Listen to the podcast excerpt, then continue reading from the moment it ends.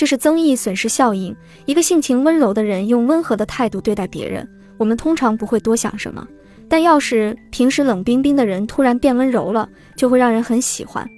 这种现象被称为增益损失效应，原本是指增益效应和损失效应两者的总和。好的一面和坏的一面反差越大，对心情的影响就越大。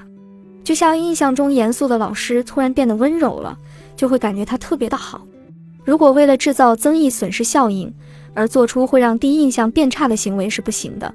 这是因为对于第一印象很差的人，我们通常不想和他有下次的交流。